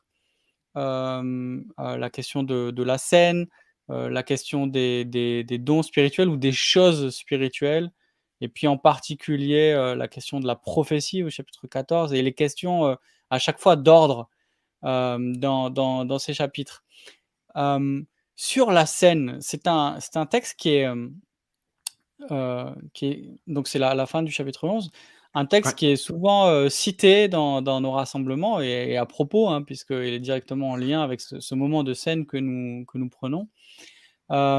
Mais qu'est-ce qu'on peut retirer? Alors bien sûr, on peut en retirer beaucoup, mais euh, euh, qu'est-ce qu'on peut en retirer euh, pour nos rassemblements? Quels sont les rappels que nous fait ici Paul concernant la scène et comment ça peut mieux nourrir notre foi? Peut-être pour les, dimanches à venir et, peut-être donner un, regard nouveau aussi sur, sur ce moment de rassemblement je crois qu'il faut dire que ce que Paul rappelle, c'est une ancienne tradition. Euh, il le dit, j'ai reçu du Seigneur ce que je vous ai donné, etc. etc. Donc il, rappelle ça, mais il le rappelle dans un contexte. Le contexte de tout ce qui va suivre hein, de 1 Corinthiens 11, 17 jusqu'à 14, 40, c'est qu'à Corinthe, lors des rassemblements publics, c'est le bazar, c'est le désordre et que tout le monde le voit. Tout le monde se dit, mais qu'est-ce que c'est que ce truc? Voilà, concrètement, c'est un peu l'idée. C'est ça qu'il traite, mais il leur rappelle au passage ce qu'est la scène, mais souvenez-vous mmh. qu'il le fait dans un contexte. Ça, c'est la première chose. Qu'est-ce que ce texte nous apprend sur la scène? Beaucoup de choses, mais j'en ai sélectionné quelques-unes pour vous. La première, c'est que la scène, c'est un rassemblement. On vient pour se rassembler, pour s'unir ensemble dans un esprit de communion, pour prendre la coupe du Seigneur. Or, euh, dans le contexte de Corinthe, il y a des divisions. Apparemment, il y a des gens qui sont charnels, voire animaux, dans le sens euh, psychikos, le terme grec, plutôt non régénérés, privés de l'esprit. Il y a le même mot est utilisé dans Jude pour parler des hommes sensuels privés de l'esprit. Donc il y a des gens qui apparemment ne connaissent pas Dieu. D'ailleurs, euh, il le dit, hein, Paul au chapitre 15, je le dis à votre honte, quelques-uns parmi vous ne connaissent pas Dieu, ne sont pas vraiment chrétiens, font semblant de l'être. Mmh il y a des gens qui viennent, euh, il y a euh, également ouais, tout ce climat de, de fausses doctrines qui circulent. Bref, le rassemblement, c'est pas gagné, quoi. En tout cas, physiquement, il peut avoir lieu. Mais en plus de ça, ils viennent et puis certains ont bu trop de vin, les autres viennent juste pour manger, comme euh, d'ailleurs ils venaient dans les temples à idoles pour aller chercher de la viande. Ils traitent Dieu euh, vraiment d'une manière un peu. Euh, waouh, un petit peu, c'est un petit peu léger leur manière de faire. Et je suis, je suis gentil, je pense, avec cette appréciation-là. C'est un rassemblement. Normalement, c'est un rassemblement qu'on devrait prendre très au sérieux. C'est la première chose. La deuxième, c'est que la scène est une occasion de proclamer l'évangile. Qu'est-ce que la scène? C'est l'annonce de la mort du Seigneur jusqu'à ce qu'il vienne. Souvent, on utilise ce passage pour, vous savez, détacher la mort de Jésus-Christ et sa résurrection, comme si la mort était importante, mais pas sa résurrection. Mais hmm. il dit de proclamer la mort du Seigneur et de prendre la scène jusqu'à ce qu'il revienne. Autrement dit, il va revenir. Pourquoi il va revenir Mais Parce qu'en fait, il est mort et il est ressuscité. Enfin, tu sais, il y, y a un truc qui s'est passé entre temps. En fait, résurrection et mort, ça va ensemble dans le Nouveau Testament.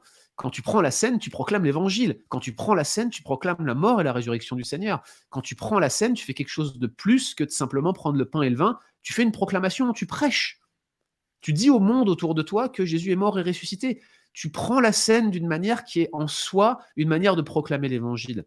Dans ma tradition d'église, les églises baptistes particulières, les églises baptistes de tendance calviniste, on, entoure le moment de la scène d'une mini-prédication parce qu'on pense que c'est une forme de proclamation et on veut rappeler à nos membres que chacun de ceux qui prennent la scène proclame. Donc on proclame l'évangile, mais ce faisant, on fait quoi? Ben, On proclame notre unité, nous qui sommes rassemblés.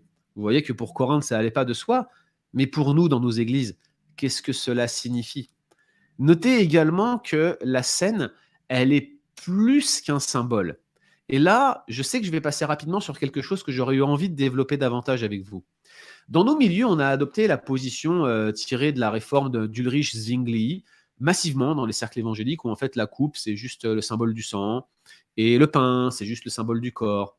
Mais je suis absolument convaincu qu'on ne peut pas mourir ou être malade, comme c'était le cas à Corinthe, juste à cause d'un simple symbole. Vous voyez Je l'ai dit, c'est plus que simplement une symbolique, il y a une vraie proclamation qui est là on n'est pas dans une transformation du pain et du vin comme le pensent les catholiques, mais il y a quand même ici, au travers de l'ordonnance de la scène, quelque chose qui va plus loin que le mémorial. C'est un mémorial, hein, indéniablement. Il y a cette proclamation et il y a cette présence de Christ spirituelle, absolument pas physique, qui vient bénir son Église par la proclamation de l'Évangile, qui vient susciter nos prières et surtout qui vient nous amener et nous guider collectivement de manière corporative, si je puis me permettre, vers la repentance. Jugez-en vous-même, prenez le caractère positif de la scène. Que chacun s'examine soi-même et qu'ainsi il prenne. Notez qu'il n'est pas dit et qu'ainsi il décide s'il doit prendre ou pas, s'il s'est pas réconcilié avec son frère, qu'il retourne se réconcilier avant de prendre la scène ou qu'il s'engage à le faire, comme on le dit parfois en faisant un parallèle avec le sermon sur la montagne. Non, la scène, elle est là pour que l'esprit te transperce le cœur et te pousse à genoux devant Dieu. C'est le moment rêvé et clé pour que tu te repentes. Si tu te présentes au repas du Seigneur et que tu repars comme tu es venu, il n'y a qu'une seule explication, c'est que tu t'es endurci. Hmm. Tu t'es endurci. Et en disant cela, je ne suis pas en train de jeter la pierre euh, numérique à qui que ce soit qui regarde ce webinaire ce soir ou qui le regardera ensuite. Le nombre de fois que j'ai pris la scène et j'en suis reparti endurci, les amis. Si je pouvais vous le dire, je voudrais, je voudrais prendre toutes les scènes futures de manière à me repentir de mon endurcissement des scènes passées. Mais le moyen de grâce de la scène, d'être confronté à la mort tragique de mon Seigneur et d'avoir sa résurrection, sa victoire sur la mort, et surtout de me souvenir que c'est mon péché qui a rendu nécessaire l'envoi du Fils de Dieu dans le monde. Souvenez-vous, mes amis, quand vous prenez la scène, que vous ne contribuez en rien à votre salut, à part bien sûr le péché qui l'a rendu nécessaire. Ça va de soi. C'est le rappel de la scène. C'est ce que la scène nous dit. Elle nous encourage à plier le genou devant lui. Voilà pourquoi je pense que la scène est plus qu'un symbole. C'est un moyen de grâce. Mmh. Dieu nous travaille par son esprit. Sa bonté nous pousse à la repentance. C'est un mémorial, mais c'est plus qu'un mémorial. C'est ce qu'on appelle un moyen de grâce comme la parole de la prédication, comme la prière. C'est comme ça que ça fonctionne à mes yeux. Hmm. plus généralement, si on, euh, si on prend ces, ces, chapitres ensemble, euh, qui traitent donc de, de l'ordre, et puis euh, en particulier peut-être les, les, chapitres 12, 13, 14, alors on est toujours, alors, on est toujours étonné, pas forcément, puisqu'on le prend parfois hors contexte, ce chapitre 13 là, qui est coincé entre le chapitre 12, qui est un peu plus généraliste sur les dons. Non, ça ne parle pas du mariage. Alors, tu vas nous en dire un peu plus. Euh, le, chapitre 12 qui parle des, dons, euh, qui, parle de la, euh, qui parle de, la diversité et en même temps de, l'unité. Enfin, il y a une profondeur théologique avec une, adresse trinitaire. Enfin, il y a quelque chose de, la beauté du mystère aussi de l'Église comme le, corps de Christ manifesté par les dons que, que Dieu a fait aux uns et aux autres. Et puis au chapitre 14, on a quelque chose de plus particulier sur la prophétie, on va y revenir. Et au milieu, on a, on a le chapitre 13. Alors, si tu veux, tu peux l'aborder, euh, ce chapitre 13, et nous donner quelques, quelques idées aussi pour l'apprécier euh, à sa juste place, je dirais, euh, dans, dans, son contexte. Mais aussi nous dire quels sont les, les principes qu'on peut retirer sur les dons qui seront partagés, quelle que soit notre position. Et je sais que ceux qui nous écoutent auront peut-être des, positions euh, différentes de la nôtre. Et, euh, Mais Jésus vous aime quand même. Et Jésus vous aime, et nous aussi, on vous aime. Et, euh, mais, mais, et, peut-être c'est triste aussi. C'est que dès qu'on aborde ces questions de dons, on tombe dans le piège des Corinthiens et on se divise.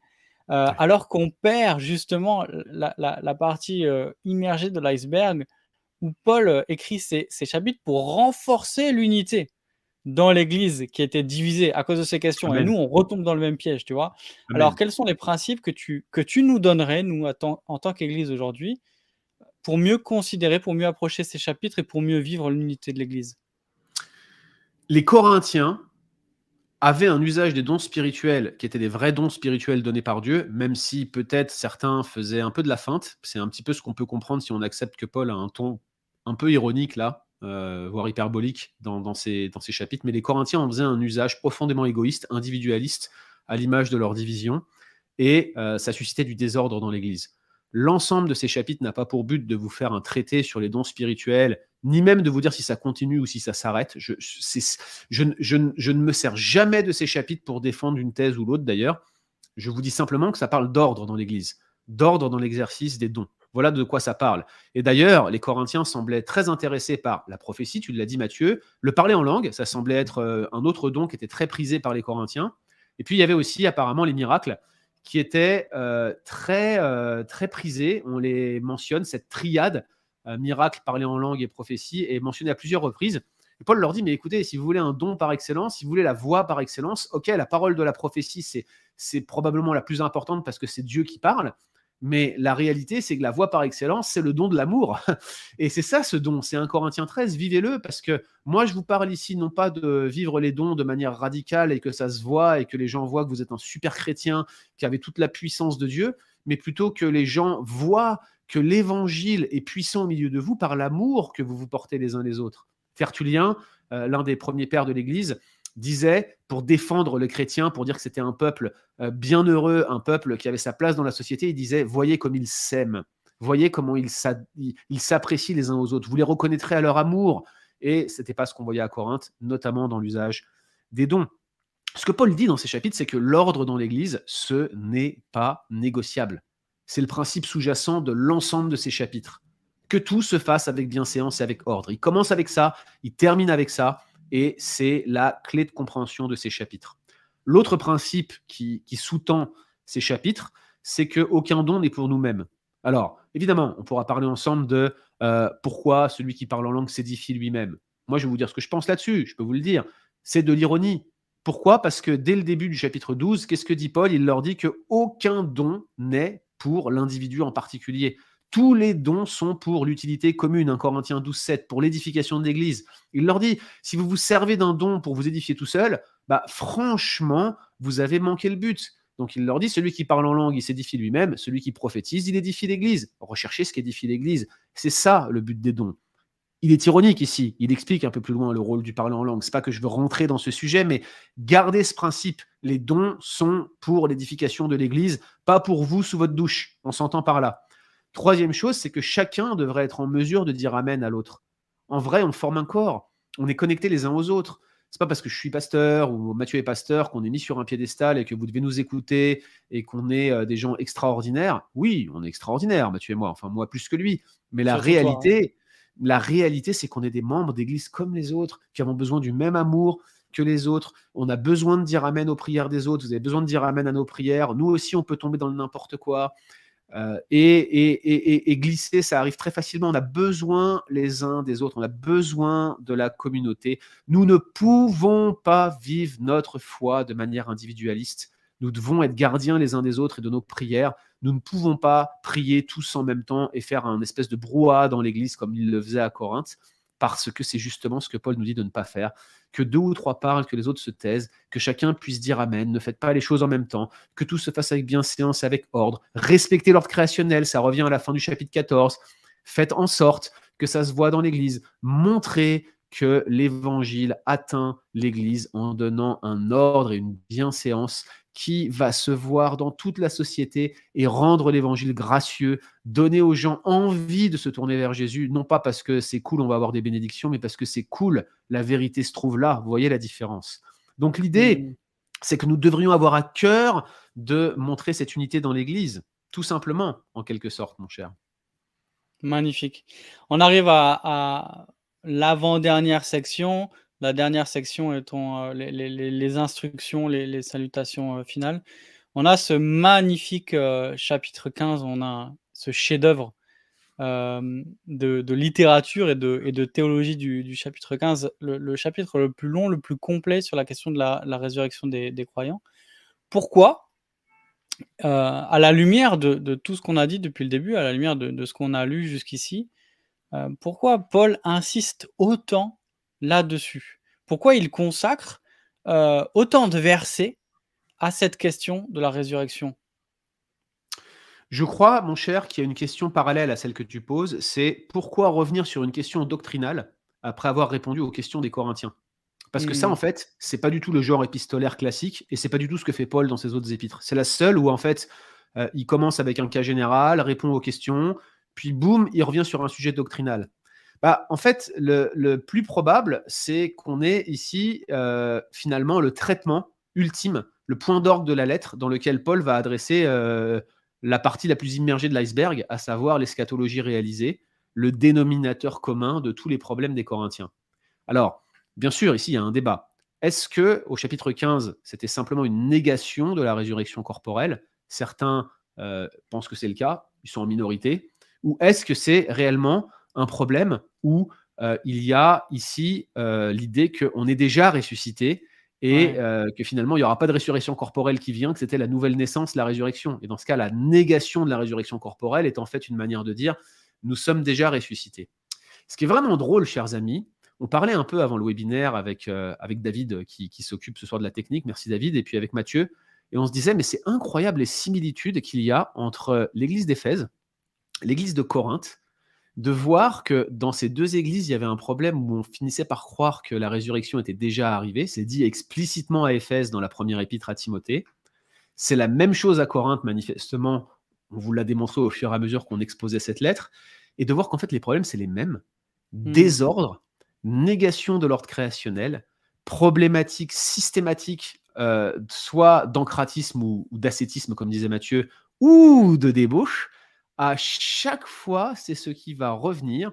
Et la finalité, c'est le désordre dans l'Église. C'est quand même frappant que à chaque fois, c'est un problème d'eschatologie réalisé. Et c'est quand même incroyable que ces problématiques qui avaient cours à Éphèse et à Corinthe soient justement celles sur lesquelles l'Église occidentale du XXIe siècle s'écharpe, tout en considérant qu'on vit de manière individualiste en cherchant l'instant présent et les expériences présentes plutôt que de chercher à vivre euh, dès maintenant la vie à venir cachée avec Christ en Dieu. C'est quand même mmh. incroyable. Vous noterez que la correspondance est relativement troublante.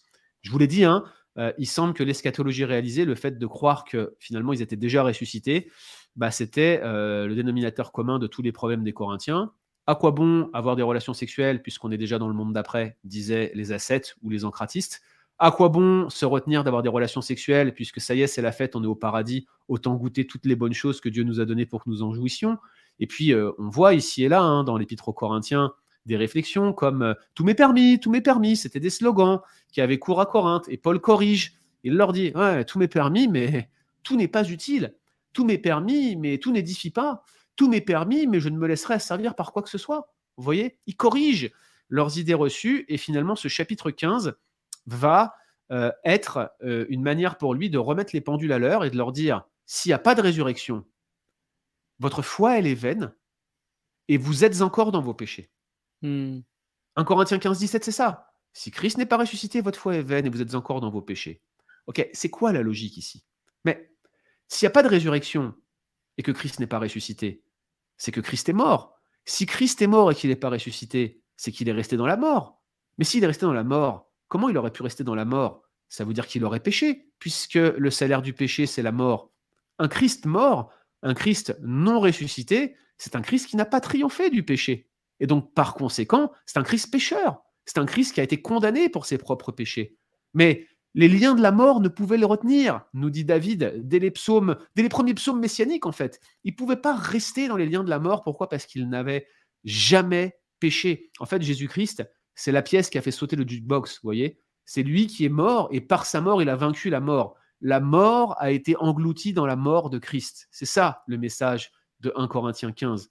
Christ est ressuscité il est celui qui a triomphé de la mort et par son obéissance active, sa mort à la croix a été rendue valide. Il est donc aujourd'hui le Christ victorieux. Un Corinthiens 15 nous dit il est les prémices de ceux qui sont morts. Il est le, le, premier à être ressuscité des morts. Et maintenant, on va le rejoindre. La résurrection, elle est à venir. C'est ça le message de l'évangile. Si vous pensez qu'il n'y a pas de résurrection corporelle, vous n'avez rien compris à l'évangile. On en revient à notre point de départ la raison pour laquelle vous avez autant de problèmes de division, de débauche, d'incompréhension sur l'usage de votre liberté, que vous soyez incapable de mettre un pied devant l'autre, que votre Église, ça soit un chantier invraisemblable, c'est parce que vous faites une erreur doctrinale majeure, une erreur fondamentale, une erreur qui a trait à l'énoncé fondamental de l'Évangile, au kérigme de l'Évangile. Vous avez rejeté la résurrection d'entre les morts. Donc non, la doctrine n'est pas un détail, une mauvaise doctrine, regardez le résultat, ça conduit euh, toujours à une mauvaise pratique. Hmm, magnifique. Et cette, euh, ce passage a nourri notre espérance. Euh, et c'est aussi la, grande ironie pour moi, c'est que les, Corinthiens voulaient proclamer et, vivre une espèce de, victoire déjà acquise. et ils oubliaient que la victoire est à venir et qu'elle est encore plus belle. Euh, mmh. que la délivrance est encore plus belle que tout ce qu'ils pouvaient euh, imaginer ou espérer vivre dans cette vie-là euh, avant, avant la résurrection des corps. Alors, on arrive à la, fin de la, de la, lettre, on a ces dernières instructions, ces salutations, on a des informations. Hein, Paul en profite souvent dans ses lettres pour donner des, des informations, faire un petit peu les annonces comme à la fin du culte.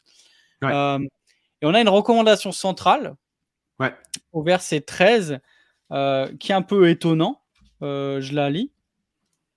Veillez, demeurez ferme dans la foi, soyez des hommes, fortifiez-vous. Alors, euh, pourquoi Paul parle de ça et puis est-ce qu'il s'adresse qu'aux hommes Qu'en est-il des, des, femmes? Ça veut dire quoi aussi ce, cette expression-là, soyez des hommes et, puis pourquoi il nous laisse avec cette instruction-là en particulier alors que il aurait pu dire bien des choses, revenir sur euh, la question euh, de, la sanctification de manière plus particulière, mais on a quelque chose qui est un peu plus général. Qu'est-ce que tu dirais?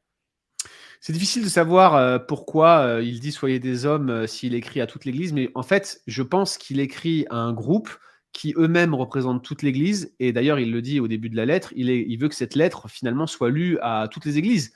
il écrit une lettre ouverte en quelque sorte, hein. c'est ce qu'il dit dès le début, ceux qui invoquent Dieu, notre Seigneur, le leur, il écrit à tous les frères de toutes les Églises de Dieu. Il mentionne à plusieurs reprises les pratiques des autres églises de Dieu. Euh, donc c'est clairement une lettre ouverte. Maintenant, je vous l'ai dit, il répond aussi à un courrier qui a été reçu d'un certain groupe. Probablement, on parle ici de responsables de ce groupe, et c'est pour ça qu'il leur dit soyez des hommes.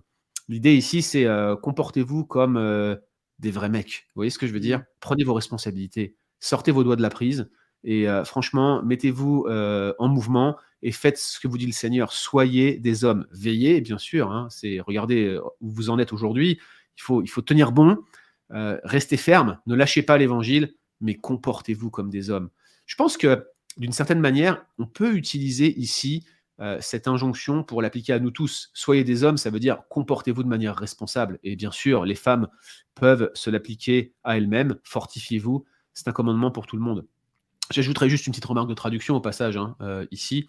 Souvent, on va vous dire dans certaines versions que chaque fois qu'on a le, mot frère au pluriel, adelphoi en grec, au vocatif, eh bien, euh, on peut traduire par frères et sœurs, et on vous annonce des arguments grammaticaux pour vous dire qu'il faudrait traduire partout où il y a marqué frères, frères et sœurs. Non, ça dépend du contexte. Ce qu'on fait certains, euh, ce qu'on fait certains d'ailleurs. Oui, ce qu'on fait certains, ça dépend du contexte, et je pense que dans la première épître aux Corinthiens, c'est fondamentalement inapproprié. C'est une erreur exégétique, ça ne tient pas sur, euh, sur la première épître aux Corinthiens. Ailleurs, c'est possible. Donc, c'est pas un non absolu, c'est pas un oui absolu, ça dépend du contexte. Comme toujours, hein, euh, traduire consiste dans un certain sens à faire un petit peu d'interprétation. Euh, il y a une démarche interprétative dans la traduction. Méfiez-vous des frères et sœurs.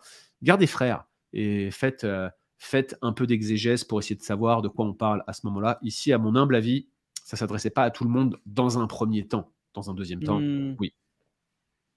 Magnifique. Alors, j'aimerais, avant qu'on arrive à la question de, à la partie de, questions-réponses euh, euh, que certains peut-être attendent, euh, te poser une question en guise de conclusion. cette question est la suivante. quelles sont les grandes leçons qu'on peut retirer de cette première lettre aux, aux Corinthiens? Ici on devait retenir que, deux ou trois choses, euh, quelles seraient-elles? Je pense qu'on pourrait dire déjà premièrement qu'une mauvaise doctrine et une mauvaise pratique vont main dans la main. Jean euh, de l'Abadie, un protestant, disait La pure doctrine et la vie sainte sont les deux mains du chrétien. C'est vrai. Hmm. Euh, mais parfois, tes deux mains, elles te mettent des claques, comme dirait ma maman quand j'étais petit. Euh, une mauvaise doctrine, une mauvaise pratique, euh, ça va de pair. C'est sûr que déjà, même en ayant une bonne doctrine, on peut euh, mettre le pied dans le pied jaloux. On connaît la chanson, n'est-ce pas? Vous connaissez la vie, mais alors si vous avez une doctrine déficiente, notamment sur l'énoncé fondamental de l'évangile, comme les Corinthiens, en tout cas en partie, en avaient, c'est la porte ouverte à toutes sortes d'erreurs. Je crois que c'est la leçon de la première épître aux Corinthiens. La deuxième leçon, beaucoup plus encourageante, parce que je vous rappelle que c'est quand même une lettre de reproche, c'est que Paul ne les laisse pas tomber, c'est que Paul ne cesse pas de les appeler frères, c'est que Paul euh, continue à les traiter comme des chrétiens, et quand bien même il en met une cartouche, pour utiliser le langage moderne, euh, il prend soin de ses églises, même les plus désordonnées, et Dieu en fait même, il laisse pas tomber ses enfants. La mmh. persévérance de l'Église euh, est acquise aux yeux de Paul. Et c'est ça ma troisième remarque finalement. La persévérance de l'Église, une Église comme Corinthe, je veux dire, faut avoir envie quand même de se dire que cette église, elle est biblique. Vous voyez ce que je veux dire? Mais en fait, la persévérance de l'église, c'est avant tout la persévérance de Dieu. Hmm. L'église et les chrétiens persévèrent parce que Dieu persévère dans la grâce. La grâce de Dieu, c'est celle qu'il nous donne chaque jour pour qu'on puisse affronter nos circonstances et qu'on n'apostasie pas. Vous savez très bien qu'un micro-péché dans notre vie pourrait nous dévaster, pourrait faire déjà tomber le feu du ciel sur nous, ou tout simplement nous amener à abandonner la foi. Reconnaissons en lisant cette lettre que l'Église de Corinthe n'a subsisté que par la grâce de Dieu, de la même manière que nous ne subsistons individuellement, collectivement, dans l'expression locale de l'Église, que par la grâce de Dieu. On a besoin de la grâce de Dieu. Et il faut qu'on apprenne à se laisser façonner par Dieu, comme les Corinthiens devaient apprendre à le faire. Finalement, on n'est pas très différent d'eux. C'est euh, les grandes leçons qu'on retire de l'Épître aux Corinthiens. Merci beaucoup Guillaume, c'est magnifique. On a commencé avec la grâce de Dieu qui nous fait persévérer, on finit avec la grâce de Dieu qui nous fait persévérer dans cet évangile euh, euh, glorieux qui nous humilie devant, devant la puissance de Dieu et, sa sagesse insondable. Merci beaucoup Guillaume de, nous avoir euh, aidé et c'est là le but de ces webinaires, à mieux comprendre l'ensemble pour mieux vivre l'essentiel de cette première lettre aux Corinthiens. Magnifique. Merci beaucoup Guillaume de nous avons partagé tout ça, nous avons fait euh, redécouvrir la beauté, la profondeur, la richesse de cette première épître de Paul aux Corinthiens. On vous souhaite, dans ces temps troubles, de trouver euh, votre, votre réconfort, de placer votre espoir, euh, votre joie, votre espérance en Christ et en Christ seul. et on, vous, on prie que cette ressource vous aura aidé à, vivre un petit peu mieux à la gloire de Dieu, le tout dans, sa grâce, en étant convaincu, comme on l'a dit au début et à la fin, que c'est lui qui mènera, qui nous mènera à bon port et qui nous maintiendra près de lui. Merci et à très bientôt. Merci beaucoup d'avoir regardé cette vidéo. Abonne-toi à notre chaîne YouTube pour ne manquer aucune des prochaines vidéos. Et like et partage cette vidéo pour nous aider à remplir notre mission. Notre mission, c'est d'équiper les chrétiens à voir comme Dieu voit pour vivre comme Dieu veut. Merci et à très bientôt sur toutpoursagloire.com.